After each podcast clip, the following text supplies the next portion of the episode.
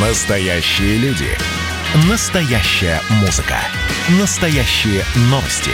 Радио «Комсомольская правда». Радио про настоящее. 97,2 FM. эм. Россия и Беларусь. Время и лица. Здрасте, здесь Бунин, и сегодня я займусь блинами. Ну а как вы хотели-то? За окнами масленица. Происхождение масленицы затерялось в глубокой древности, но отмечалась она у всех славянских народов. Люди призывали в свой дом хороший урожай и богатый приплод. Праздник был связан с культом нарождающегося солнца, отсюда и традиционные блины. Круглые, горячие, золотистые, они представляют собой как бы миниатюрные изображения нашего светила. Со временем масленица утратила мистический смысл и превратилась в массовое народное гуляние, посвященное проводам зимы. С карнавалами ряженых, ездой на тройках с бубенцами, сжиганием чучела зимы, катанием на санках с гор, взятием снежных городков и другими шумными веселыми играми и затеями. И, разумеется, блинами. Несмотря на то, что Масленица была сначала древнеславянским языческим многодневным праздником проводов зимы, христианская церковь позже включила Масленицу в число своих праздников, которые предваряют Великий пост. Еще с древности из той языческой Масленицы многие обряды перешли в традиционные народные обычаи. Одним из таких в Беларуси был тягац колоду, в котором принимали участие замужние женщины всей деревни.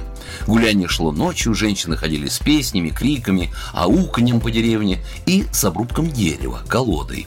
Если по дороге встречали мужчину, особенно неженатого, накидывали на него веревку и заставляли тянуть колоду, а сами цеплялись за нее, чтобы было тяжелее.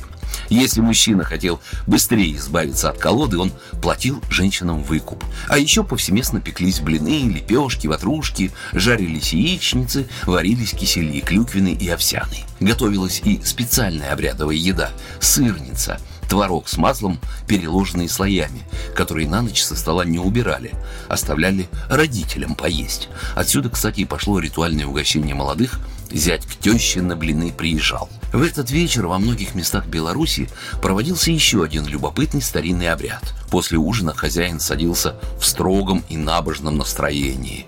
К нему по очереди подходили сначала братья и сыновья, а после женщины. Выслушав всех, хозяин в свою очередь кланялся до земли всей своей семье, прося у них прощения за все грехи и ошибки. А в завершающий воскресный день масленичной недели родственники ходили в гости друг к другу, к теще на блины прибывал зять с женой, ну а вечером, по традиции, устраивался ужин в семейном кругу, так как с понедельника наступал Великий пост. Программа произведена по заказу телерадиовещательной организации Союзного государства. Россия и Беларусь. Время и лица.